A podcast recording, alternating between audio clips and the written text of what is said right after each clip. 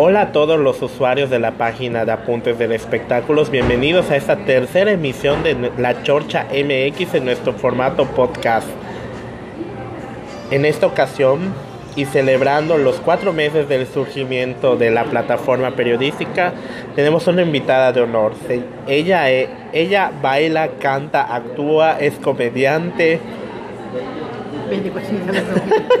o sea, eh, sí, en su momento tuvo un buen cuerpo. Tiene piernas de bailarina. Se llama Claudia Cámara. ¡Bravo! hola, hola, ¿cómo están todos los que nos están escuchando? Pues aquí estamos de invitados. Venimos aquí a platicar un ratito, pues no sé, tantos temas que hay en la actualidad, ¿verdad? Entonces, pues yo estoy súper encantada de haber estado de invitada y pues ahora sí que vamos a empezar con la chorcha. MX, ah, MX para que eh, evitar problemas, para que nos evitar problemas de plagio, ¿eh? Oye Claudia, pues como ves, el pasado domingo se, eh, se realizó la una edición más del Miss Universo. ¿Lo, ¿Tuviste oportunidad de verlo por televisión? Pues la verdad, no, yo esperaba el concurso, pero creo que hasta para mayo o algo así. Sí, no te preocupes, que generalmente eran las fechas habituales del certamen, pero resulta que a partir del 2006 lo empezaron a hacer en julio, se empezó a hacer en verano. Y hace seis años, curiosamente, en 2012, un 19 de mar, de diciembre, fue que se celebró el certamen. Y después de eso ya este, se hacía de manera bianual o, este, ya sabes, eh, por ejemplo en 2014 no se pudo realizar, pues porque no tenían una sede. Y se realizó en enero de 2015. Y a finales de año, la, la que fue elegida a principios del 2015 entregó su corona. Y así pasó en 2017. Digamos que ese 2018 es cuando ya se, se encarrilan de nuevo a hacer la, la edición de manera eh, consecutiva y de anual. Pues ganó la filipina este, Catriona Gray. Te comento eh, que Filipinas es de los pocos países que ingresa al grupo de que tienen dos reinas por décadas. Pues qué maravilloso, la verdad. Vi algunas fotografías, pero yo de verdad que yo no sabía si cuándo había sido el concurso. Yo estaba así toda perdida. Realmente ahorita por las fechas, pues igual por, mi trabajo que tengo de comediante, pues ando de aquí para allá. Entonces, pues muy complicado de repente que me sienta a ver televisión. Ganas tengo de ver televisión. Sí, no te preocupes. Además de que el, formato, eh, eh, más bien el programa parecía un formato de Victoria's Secret. Entonces ya no era el Miss Universo que tú veías antes fue más pasarela que escenario y no hubo los musicales que en su momento eh, sí de ya ya el Miss Universo siento que eh, me van a linchar pero me atrevo a decir que el Miss Universo su mejor momento fue cuando estaba con Donald Trump. Pues la verdad hace algunos años que yo veía el concurso había una superproducción había luces pasarelas artistas había muchas cosas pues este año te digo, no tuve la oportunidad de verlo, pero pues sí es, ahorita que me estás comentando, sí recuerdo haber escuchado vagamente a alguien que decía cómo había estado el concurso, pero la verdad no presté mucha atención. Así, pues lastimosamente la mexicana Andrea Toscano no clasificó en el top 20. El segundo fracaso consecutivo del certamen de Lupita Jones, Mexicano Universal. Pues fíjate que hablando del tema de Lupita Jones, ya van varias ocasiones que escucho por ahí, ¿no? Que ella no va a permitir que nadie más sea Miss Universo después de ella, ¿no? Entonces quizás por allá vaya el asunto. Mm, ah, pero siento yo que ya, eh, ya no es tanto, porque acuérdate que en 2010, hace ocho años, ganó Jimena Navarrete. Eh, siento que Lupita ya, ya que ya sus ideas son muy obsoletas y además de, se ha, dicho de que es una mujer que no acepta otras ideas, entonces eso es lo que pasa. Y pues a ver, en Televisa podía ser la mujer, hacer eh, lo que se le diera en gana. Ahorita está en Tebasteca y veto a saber qué, qué condiciones le, le pondrá esa televisora. Pues sí, pues, pues sí, pero pues obviamente, como tú dices, son ideas veces obsoletas. Hay que ir renovando. Yo pienso que es lo que le falta un poquito a, Lupita, ¿no? En su momento fue muy buena, destacó muchísimo, pero pues hay, hay que ir refrescando. Eh, de hecho, Nuestra Belleza México, durante los 22 años que tuvo, 11 clasificaciones este, tuvo México en el certamen y una de ellas una Miss, Miss Universo, que fue Jimena Navarrete. Y en otros asuntos, ya en cuestiones de actualidad, esto sí se va a poner muy bueno porque eh, los medios, todos los medios hicieron eco al presupuesto de la federación en donde se anunciaba un recorte a la cultura, ciencia, tecnología y educación. Y pues bueno, ustedes saben que uno de los objetivos por los cuales se realizó apuntes del espectáculo es para apoyar al, al artista local. Y yo te pregunto, Claudia, tú que eres, pues tú que has vivido esta parte de ser artista independiente, también te dedicas a la cuestión de administradora de recursos, buscar quién te sea el mecenas y todo eso. ¿Cómo ves este asunto? Que de nuevo, dos rubros que van de la mano y que tú mismo estás trabajando en, en esos ámbitos, cultura y educación también tengan su, su recorte. Pues la verdad es muy lamentable. Yo pienso que ahorita cómo está la situación y todo, como con los jóvenes, la cultura, creo que los puede alejar de muchas situaciones peligrosas. Ya, ya ves cómo está de repente el vandalismo, las drogas, todo eso. Entonces yo creo que sí es importante pues darle importancia a la cultura. Desgraciadamente siempre la tienen en segundo, en segundo plano. Nunca hay, nunca hay presupuesto para cultura, nunca hay festivales, digamos, bien pagados para cultura siempre lo dejan de menos. Yo pienso que un país que tiene cultura, valga la redundancia, es un país que crece, que está a la vanguardia siempre, ¿no? Hay grandes países europeos que están muy enfocados en cuestiones culturales y mira que son maravillosos, o sea, destacan en muchos, en muchos aspectos. Pero desgraciadamente en México yo creo que siempre lo ponen en segundo plano. Si, si hay dos veces para cultura, qué bueno. Y si no hay nada, pues también qué bueno pero pues ahora con hacer el recorte, a ver qué tal nos va a ir a todos los que estamos dedicados a esto. Sí, en comparación con el año pasado la reducción fue de 7.6%. Déjame, este, te comento cuánto representa pues esto en millones de pesos y qué se puede hacer. Esto me recuerda muchas veces a aquellos haciendo un simil de aquellos medios que deciden eliminar la fuente de cultura y espectáculos porque lo consideran innecesario. Un poco esto me recordó cuando vi el, el recorte al presupuesto de cultura.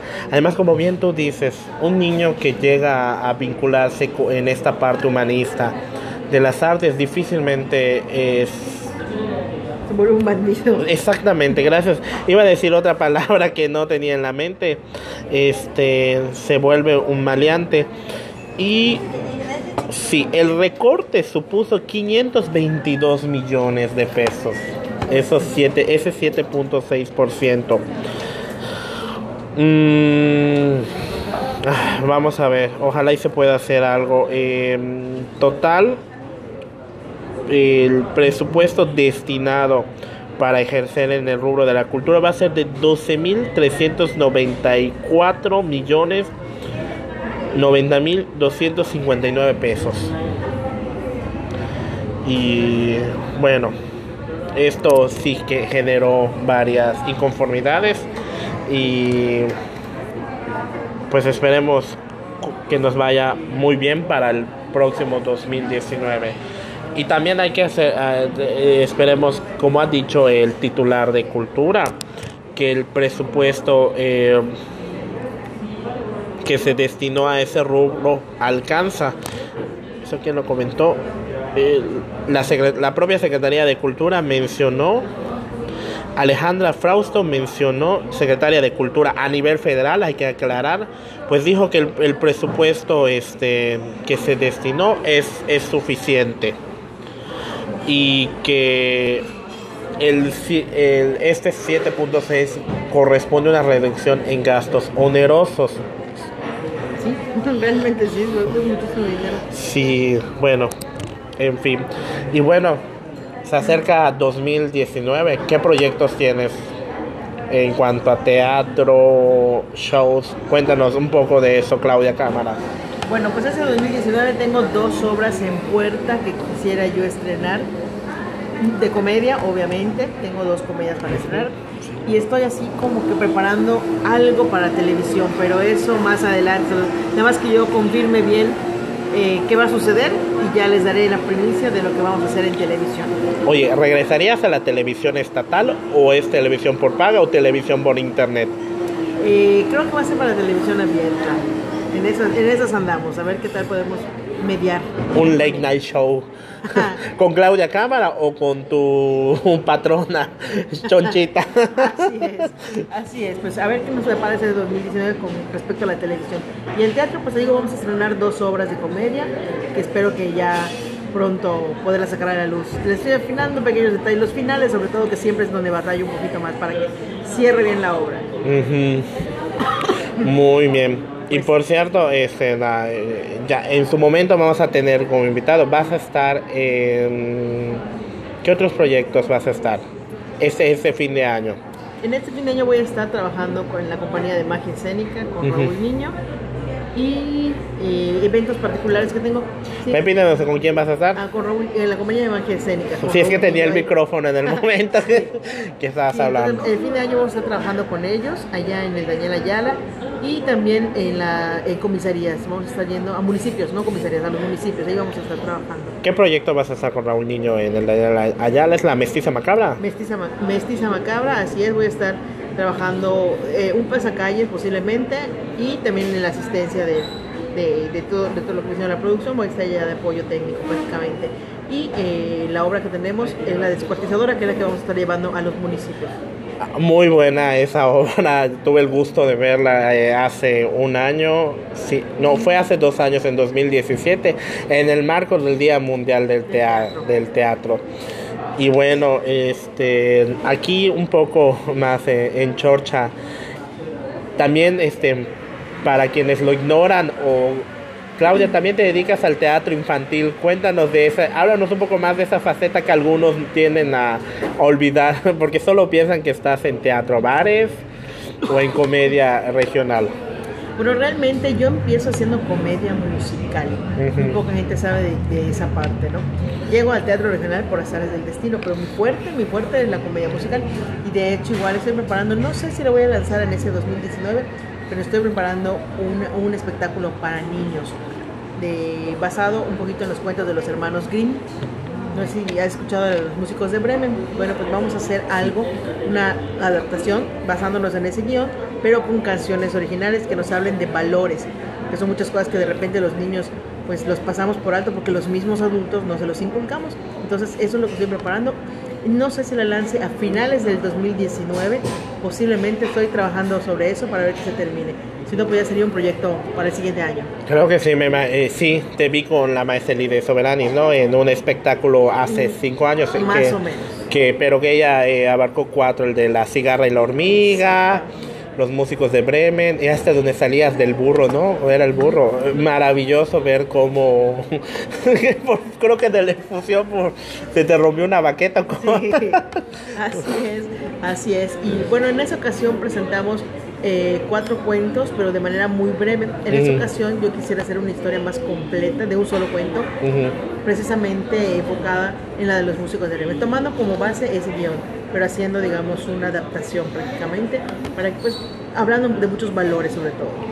Oye, eh, ¿qué público disfrutas trabajar más? El público que está, por ejemplo, en el restaurante botanero, en la chorcha, viviendo, tomando la bebida, o el niño que está a la expectativa de qué va a hacer y en cualquier momento puede gritar y armar la pataleta en pleno teatro y alborotar a los demás. Mira, yo creo que todos los públicos los disfruto mucho, aún sea de un restaurante, bar, aún sea de, trabajar a veces en la calle o, en un teatro. Creo que todos los, públicos merecen mucho respeto también por parte de nosotros, ¿no? Trabajar en un restaurante tienes que tener siempre alerta porque de repente los clientes te pueden lanzar alguna vacilada o algo y saber cómo contestar de la manera educada sin ofender. Trabajar con niños también tienes que estar al doble de alerta porque los niños a veces son los los peores jueces, son los que están muy pendientes de todas las situaciones y tienes que saber cómo mediar con ellos para hacer atractivo el espectáculo y que no empiecen precisamente a patalear, a pararse, a querer brincar, a inquietarse. Entonces siempre tienes que saber cómo trabajar para mantenerlos atrapados de principio a fin. Correcto. Y bueno, por último, este, números en los cuales te pueden contratar, ya sabes, para posadas, fiestas de fin de año.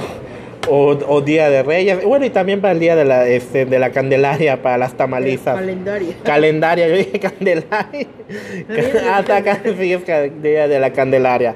A ver, Claro, me pueden contratar en el 9991 21 72 35. Más despacio, por favor. 99 91 21 72 35. Ahí me pueden localizar. Trabajamos todo el año. Todavía nos quedan fechas disponibles ahora para, para las fiestas de posadas. Y pues para el inicio de año, ahí vamos a estar todo el año. Estamos trabajando en este número. Nos pueden localizar.